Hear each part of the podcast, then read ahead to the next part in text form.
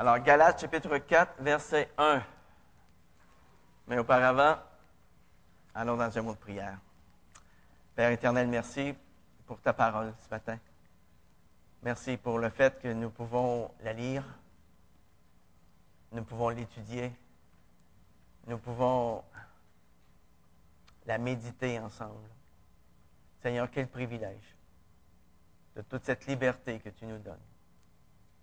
Je te prie, Seigneur, afin que cette parole qui est plantée dans nos cœurs eh bien, puisse porter du fruit, du fruit en abondance, comme toi tu le promets.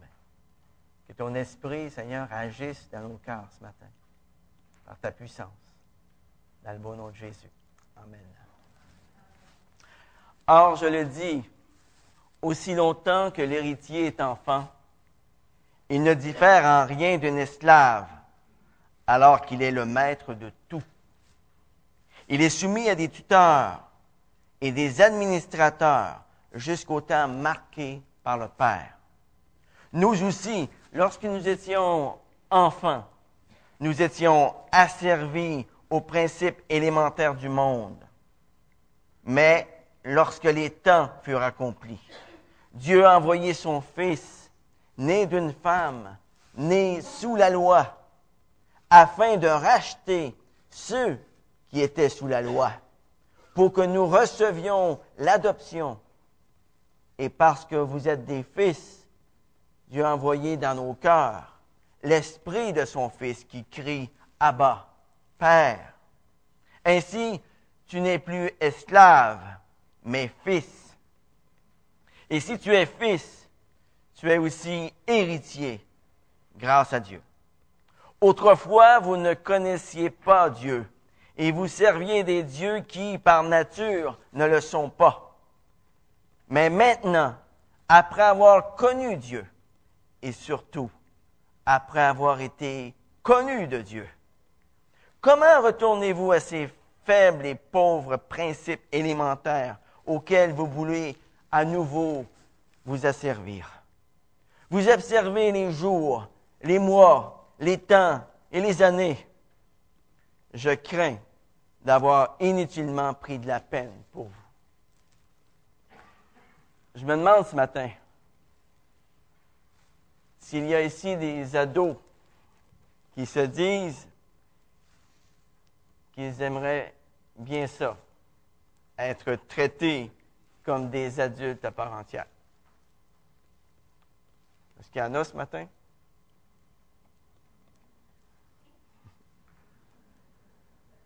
Une question rhétorique. Je sais que l'adolescence, c'est un passage parfois difficile entre l'enfance et l'âge adulte. Mais vous savez, dans l'Antiquité, la ligne de démarcation entre l'enfance et l'âge adulte était, beaucoup plus tranchée que ne l'est aujourd'hui. À l'époque, il n'y avait que deux étapes dans la vie. L'enfance et l'âge adulte. Du jour au lendemain, tu passais d'une étape à l'autre. Hier, tu étais enfant, aujourd'hui, tu étais adulte. Ce qu'on appelle aujourd'hui l'adolescence, ce n'était pas du tout à la mode avant les années 1950 de notre ère. C'est notre société moderne qui a inventé ce mot-là. Avant 1950, les jeunes commençaient à travailler à l'extérieur vers 14, 15, 16 ans. Et là, ils assumaient des tâches, des responsabilités d'adultes. Mais même encore aujourd'hui, chez certains peuples, il y a un âge prescrit auquel un enfant passe officiellement de l'enfance aux responsabilités et aux droits de l'âge adulte. Et dépendamment des peuples, cet âge peut varier entre 18, 12 et 18 ans. 12 et 18 ans. Et chez ces différents peuples, il y a une cérémonie spéciale qui est organisée par la société afin de marquer ce passage de l'enfance à l'âge adulte. Par exemple, dans la société romaine de l'époque de l'apôtre Paul, les garçons prenaient leurs jouets Il les offrait en sacrifice aux dieux pour signifier le fait qu'ils laissaient leur enfance derrière eux. Ils brûlaient leurs bébelles.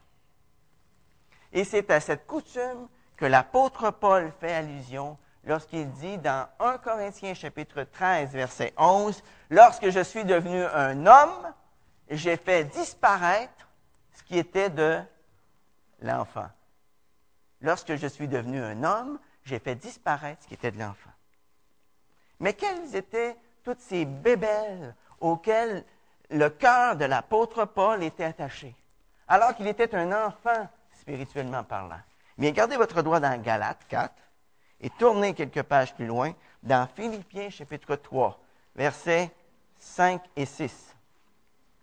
Philippiens chapitre 3, verset 5. C'est quoi les bébelles auxquelles l'apôtre Paul était tellement attaché? Eh bien, on les voit ici. Circoncis le huitième jour de la race d'Israël, de la tribu de Benjamin, hébreu, né d'hébreu, quant à la loi, pharisien, quant aux ailes, persécuteur de l'Église, et quant à la justice légale, irréprochable. Et qu'a-t-il fait pour devenir un homme spirituellement parlant? Eh bien, on voit ça dans la suite, au verset 7. Mais ce qui était pour moi un gain, je l'ai considéré comme une perte à cause du Christ. Et même, je considère tout comme une perte à cause de l'excellence de la connaissance du Christ Jésus, mon Seigneur. À cause de lui, j'ai accepté de tout perdre et je considère tout comme des ordures afin de gagner Christ et d'être trouvé en lui, non avec une justice qui serait la mienne et qui viendrait de la loi, mais avec la justice qui est obtenue par la foi en Christ. Une justice provenant de Dieu et fondée sur la foi. Et ici, dans Galates chapitre 4, versets 1 à 11, Paul va se servir de ce fait dans sa vie afin d'apporter deux arguments dont le but est de convaincre les croyants qu'ils n'ont surtout pas besoin de devenir légalistes pour vivre leur foi chrétienne.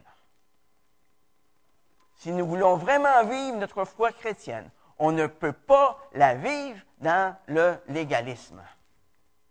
Et le premier argument que l'apôtre Paul donne, c'est que nous ne sommes plus esclaves. Nous avons été adoptés dans la famille de Dieu. Dans Galates chapitre 4, versets 1 à 7, Paul va mettre en contraste deux conditions dans lesquelles l'homme peut se trouver. Et la première condition se trouve dans les trois premiers versets. C'est celle de l'homme avant que l'œuvre de Christ ait été accomplie en lui. Et cette condition, qu'est-ce qu'elle représente? Elle représente l'image d'un enfant. Elle représente l'image du serviteur qui vit sous la loi.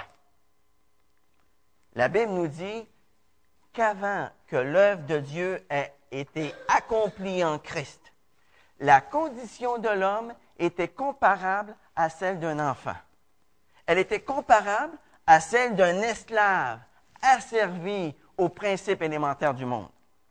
Sous la loi, l'homme était comme un héritier qui ne pouvait pas jouir de son héritage.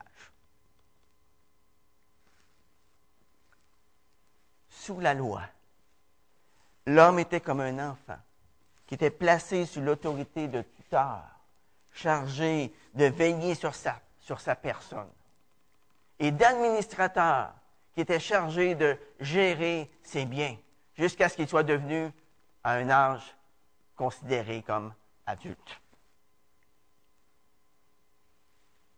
Et avant qu'un enfant ne devienne majeur, son tuteur pouvait, à l'insu de son père, le maltraiter et même le tyranniser de bien des façons. Et de la même manière, le diable a su exploiter la loi de Dieu afin de tyranniser les hommes d'une façon contraire à l'intention de Dieu. Dieu voulait que la loi révèle aux hommes leurs péchés. Pourquoi? Afin qu'ils cherchent leur justification en leur Messie, Jésus-Christ. Dieu voulait que la loi devienne un passage vers la liberté.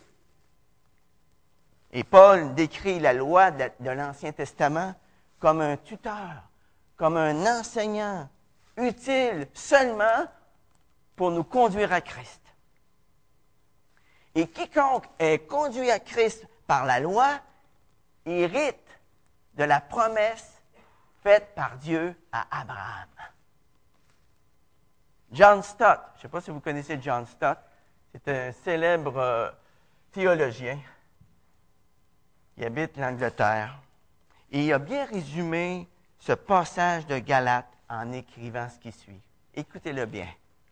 Nous ne pouvons pas aller à Christ pour être justifiés avant d'aller d'abord à Moïse pour être condamnés. Mais une fois que nous sommes allés à Moïse, une fois que nous avons reconnu notre péché, une fois que nous avons reconnu notre culpabilité et notre condamnation, nous ne devons pas rester là. Nous devons laisser Moïse nous envoyer à Christ. Voyez? Et la loi était justement faite dans ce but-là, de nous envoyer à Christ. Voyez, la loi n'a jamais été donnée pour justifier les hommes, mais pour les rendre conscients de leur besoin d'un sauveur. Par contre, Satan s'est servi de la loi pour nous faire croire qu'on ne pouvait pas échapper à son esclavage qu'en essayant de nous justifier par nos propres œuvres. C'est ça que le diable a fait avec la loi. Mais l'homme ne peut jamais obtenir le salut par ses propres mérites. Il ne peut jamais obtenir le salut par ses propres œuvres, mais seulement par la foi en ce que Jésus-Christ a fait pour lui à la croix. À moins de parvenir à l'âge adulte, spirituellement parlant, en mettant notre foi en Jésus-Christ, eh bien, tout non-croyant est une sorte d'esclave des principes élémentaires du monde. Et vous remarquerez une chose. Les principes élémentaires de toute religion humaine, celle des Juifs comme celle des païens, de l'époque de Paul ou bien de l'époque d'aujourd'hui, contiennent toujours l'idée d'être acceptés de Dieu par nos propres œuvres. Il y a tellement de gens aujourd'hui qui croient pouvoir obtenir la faveur de Dieu par leurs œuvres. C'est incroyable. Ces personnes ressemblent à John Wesley, à l'époque où il venait de, de finir ses études à Oxford. Vous connaissez John Wesley? Eh bien, lui, c'était un célèbre euh, prédicateur et a suscité beaucoup de réveils en Angleterre au 18e siècle. Mais avant, ça c'était c'était après qu'il a eu connu Christ. Mais auparavant, il avait été pasteur. Il était le fils d'un pasteur. Il était dans une religion qui était très stricte. Sa condition était intègre. Ses bonnes œuvres étaient nombreuses. Il aurait eu sujet de se glorifier à fond de ses bonnes œuvres. Wesley et ses amis rendaient visite aux ouvriers dans les usines, ou bien ils rendaient visite aux détenus dans les prisons. Avec beaucoup de compassion, ils apportaient de la nourriture aux enfants qui habitaient dans les taudis. Ils cherchaient à les instruire. Ils sondaient les Écritures. Ils jeûnaient et ils priaient. Wesley a même passé plusieurs années comme missionnaire en Amérique pour évangéliser les Amérindiens. Et même là, Wesley continuait à être retenu prisonnier dans les chaînes de sa propre religion. Au lieu de mettre sa confiance en Jésus-Christ seul pour son salut, il croyait qu'avec tout ce qu'il faisait, mais ça, ça le rendait juste aux yeux de Dieu. Et plus tard, en réfléchissant au temps d'avant sa conversion, il a dit, j'avais la foi d'un esclave et non celle d'un fils. Ce n'est que lorsqu'il a mis sa confiance en Christ seul pour son salut qu'il a reçu l'assurance que Dieu l'avait sauvé de la loi du péché et de la mort. Et à ce moment-là, les choses élémentaires du monde sont devenues pour Wesley choses du passé. Toutes choses étaient maintenant devenues nouvelles pour lui. Il n'avait plus la foi d'un esclave. Il avait la foi d'un adulte spirituellement parlant. Il avait la foi d'un fils de Dieu.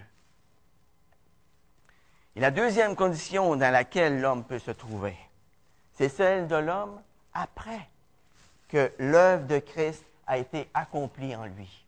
Et ça, on voit ça dans les versets 4 à 7. Et ça, ça représente l'image de l'adulte et du fils, de ceux qui vivent en Christ, qui vivent pleinement en Christ. La venue de Christ sur la terre a complètement renversé la condition de l'homme. Au lieu d'être des esclaves asservis aux principes élémentaires du monde, nous qui avons cru, nous sommes devenus des fils, des filles d'adoption. Regardez le verset 4. Hein? Mais lorsque les temps furent accomplis, Dieu a envoyé son Fils, né d'une femme, né sous la loi. Et après que la loi eut rempli complètement sa tâche de montrer à l'homme sa totale incapacité de vivre selon les normes de la justice de Dieu. Eh bien, Dieu le Père a envoyé Dieu le Fils. Il a procuré à l'homme la justice que l'homme ne pouvait pas se procurer lui-même. C'est impossible pour lui. Et le verset 5 explique la raison de la venue de Christ. Racheter ceux qui étaient sous la loi afin que nous recevions l'adoption. Dieu veut non seulement nous libérer de l'esclavage, mais il veut faire de nous ses fils, ses filles.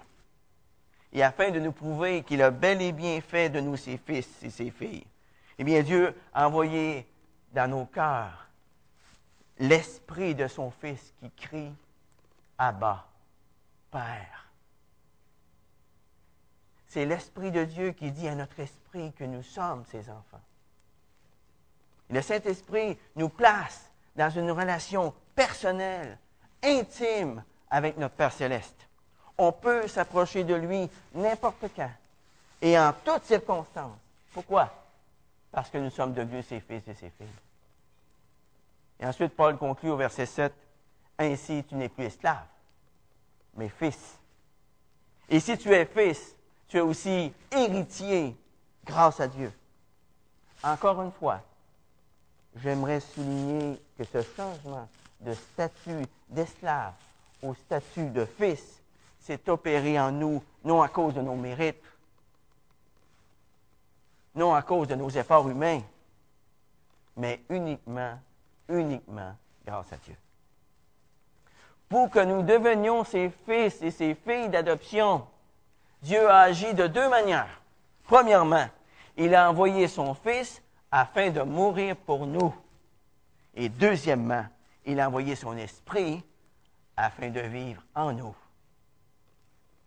En tant que père, et moi j'ai eu le privilège d'être témoin de l'émotion de mon fils Stéphane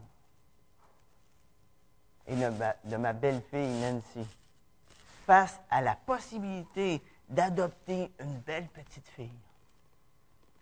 Et lorsque l'enfant leur a été confié durant les fêtes l'année passée, elle n'avait que six mois. Et lorsque Loïs et moi avons été les visiter quelques jours plus tard, nous avons vu la joie dans leurs yeux devant la possibilité de pouvoir adopter cette belle petite fille. Nous avons vu la détermination dans les yeux de notre Fils.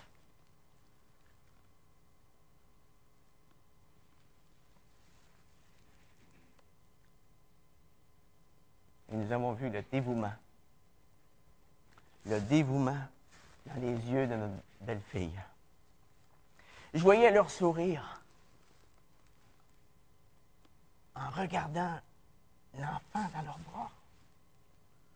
Mais pourquoi ils étaient si heureux? Pourquoi ils souriaient? Parce que l'enfant qu'ils désiraient était dans leurs bras. Il était dans leurs bras.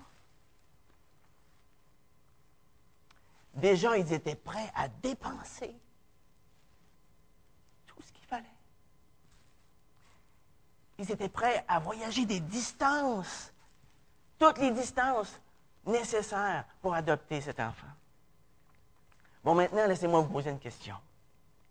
Pourquoi ce couple a-t-il tant désiré adopter cet enfant-là? Ils avaient un mariage heureux. Ils avaient un emploi qu'ils aimaient. Ils étaient libres comme l'air. Est-ce qu'ils l'ont adopté pour avoir plus de sous ou plus de sommeil?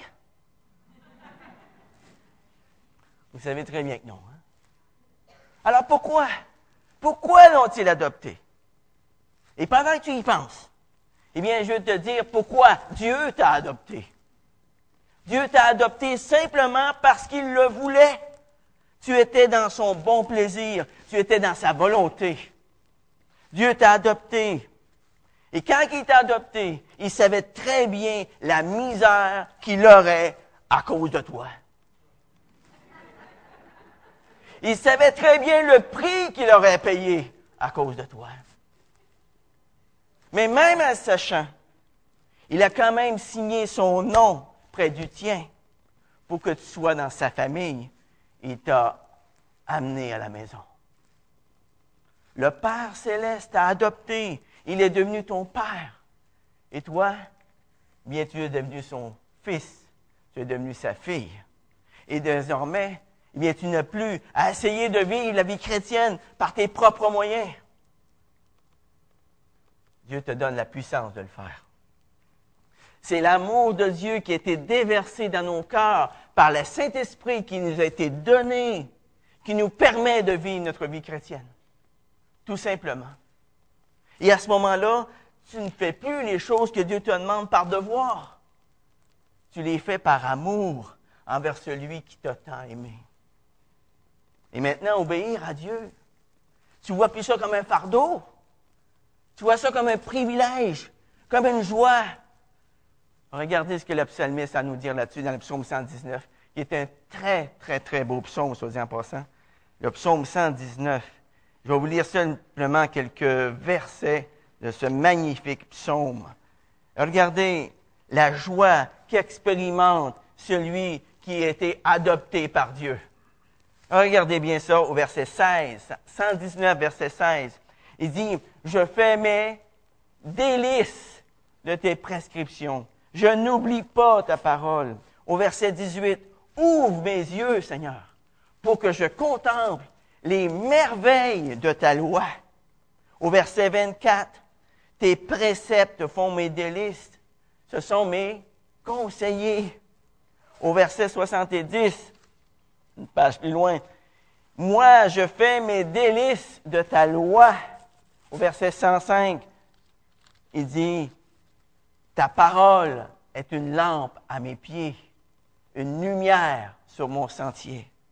Au verset 111, Tes préceptes sont pour toujours mon héritage, car ils sont la joie de mon salut. Au verset 130, la révélation de tes paroles est claire, elle donne de l'intelligence aux simples. Voyez, c'est la joie qu'on peut expérimenter aujourd'hui. Pourquoi? Parce que nous sommes ses enfants. Parce qu'on été adoptés par Dieu. Et il nous entoure par derrière, par devant. Il met sa main sur nous. Il nous guide, il nous console, il nous protège. Il nous aime. Le deuxième argument que Paul donne, ici dans ce texte, afin de convaincre les croyants qui n'ont surtout pas besoin de devenir légalistes pour vivre leur foi chrétienne.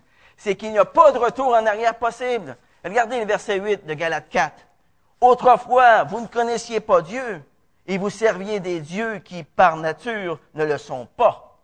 Mais maintenant, après avoir connu Dieu, et surtout, après avoir été connu de Dieu, Comment retournez-vous à ces faibles et pauvres principes élémentaires auxquels vous voulez à nouveau vous asservir? Vous observez les jours, les mois, les temps, les années? Je crains d'avoir inutilement pris de la peine pour vous. Ce qui est tragique avec le légalisme, c'est qu'il donne l'impression à tous ceux qui en souffrent qu'ils sont devenus de meilleurs chrétiens que les autres. Mais en réalité, le légalisme n'est pas un pas vers la maturité. Ça ramène simplement le croyant vers une seconde enfance. Les chrétiens de la Galatie, tout comme certains croyants d'aujourd'hui, voulaient progresser, ils voulaient avancer pour Christ, mais ils s'y prenaient mal. Lorsqu'ils considéraient leurs actions, lorsqu'ils considéraient leur propre personne, ils ressentaient une impression de devoir accompli. Et sans aucun doute, un petit point d'orgueil avec ça. Hein? Et dans les versets 8 à 11, l'apôtre Paul lance un appel passionné à vivre selon ce que nous sommes devenus à cause de l'œuvre de Christ. L'Évangile nous a libérés d'essayer de plaire à Dieu par nos propres œuvres.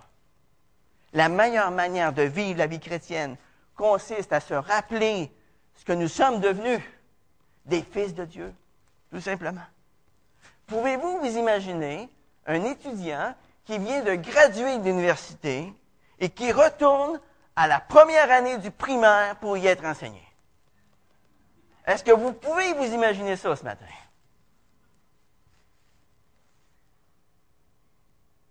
Eh bien, ça, c'est le niveau d'étonnement que Paul démontre face aux croyants de la Galatie dans les versets 8 à 11. Il ne peut pas croire qu'ils sont en train de faire ce qu'ils font. Voyons donc. Regardez le verset 8. Il dit, autrefois, vous ne connaissiez pas Dieu, vous serviez des dieux qui par nature ne le sont pas. Mais maintenant, après avoir connu Dieu, et surtout après avoir été connu de Dieu, comment retournez-vous à, à ces faibles et pauvres principes élémentaires auxquels vous voulez à nouveau vous asservir?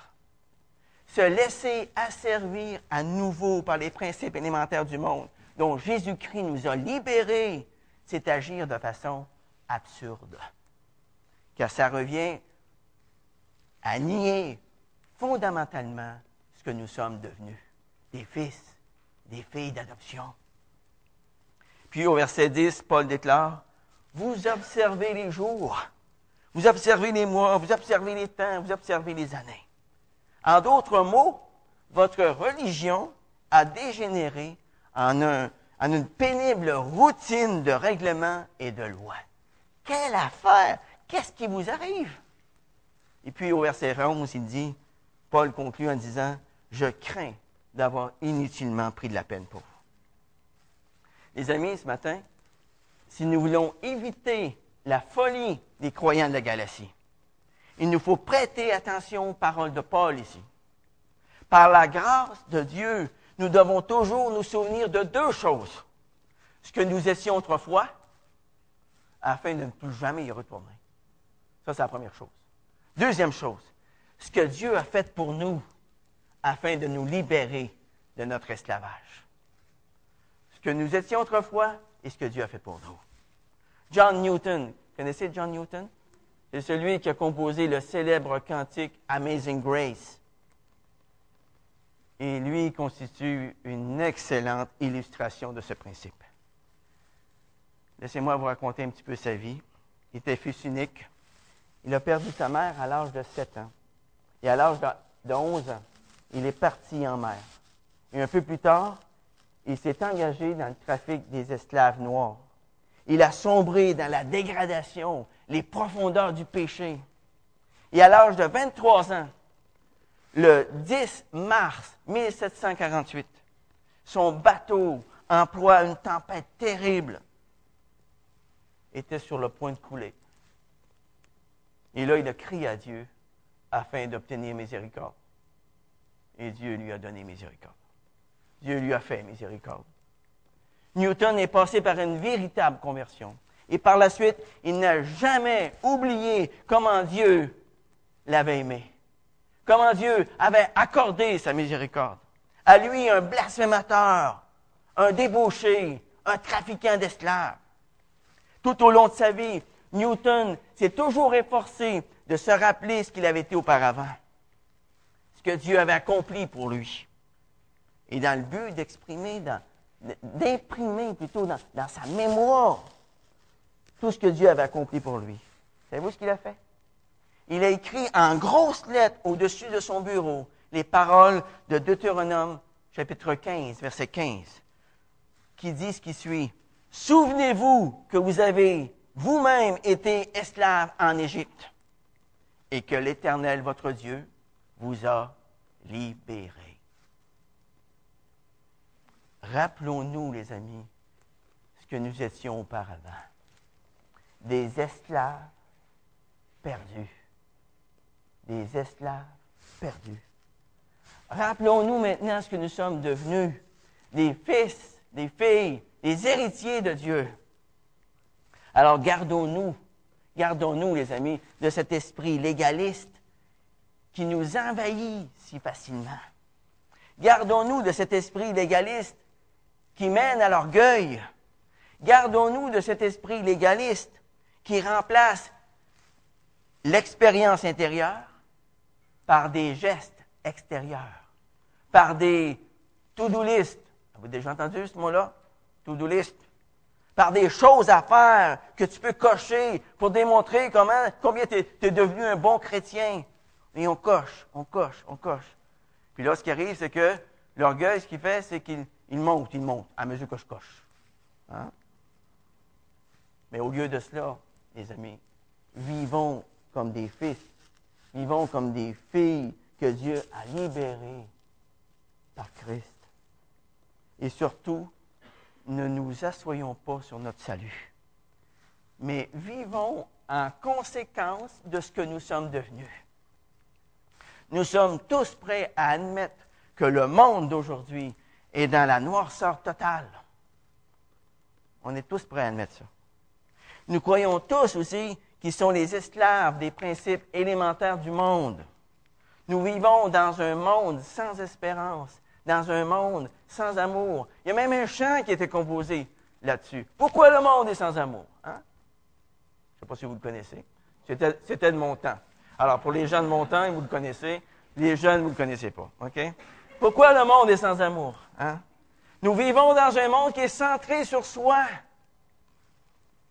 Qui va les sortir de l'obscurité? Qui va leur donner de l'espérance?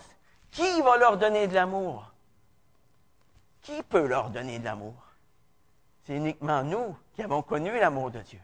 Parce que l'amour de Dieu, comme je le disais tantôt, a été répandu dans nos cœurs par le Saint-Esprit qui nous a été donné au moment où nous avons cru. La Bible nous dit que nous, qui sommes devenus chrétiens, nous sommes devenus par le fait même des fils de lumière, des fils du jour. 1 Thessaloniciens chapitre 5 verset 5. Autrefois, nous étions ténèbres comme les autres. Mais maintenant, nous sommes devenus lumière dans le Seigneur. Dans Éphésiens 5, verset 8, Dieu nous exhorte à marcher dans ce monde. Comment? Comme des enfants de lumière. Mais comment est-ce qu'on peut faire ça? Hein? Comment est-ce qu'on peut faire ça, marcher comme un enfant de lumière dans ce monde? Eh bien, Dieu répond à cette question dans Éphésiens 5, 9, le verset qui suit en disant que le fruit de la lumière consiste en toutes sortes de bonté, de justice et de vérité. Est-ce que je peux le faire par moi-même? Non. C'est toujours en étant, en étant complètement dépendant de Dieu, dépendant de celui qui vit en moi. Puis dans Philippiens chapitre 2, versets 14 à 16, Dieu ajoute, Faites tout sans murmure ni discussion, pour être irréprochables et purs, des enfants de Dieu sans reproche au milieu d'une génération corrompue et perverse, parmi laquelle vous brillez comme des flambeaux dans le monde, portant la parole de vie. Voilà simplement ce que Dieu attend de ses enfants. Qu'ils vivent selon ce qu'ils sont devenus. Vivent selon ce que nous sommes devenus. Ce que Dieu attend de nous, ses enfants d'adoption, c'est que nous, qui nous trouvons aujourd'hui aux extrémités de la terre, nous soyons de fidèles témoins de Christ, afin que des hommes de toute langue, de toute tribu, de tout peuple, de toute nation puissent entendre ce que Christ a fait pour eux et qu'ils soient libérés à jamais de l'esclavage dans lequel ils se trouvent. Prions, Seigneur. Père éternel, on veut te louer.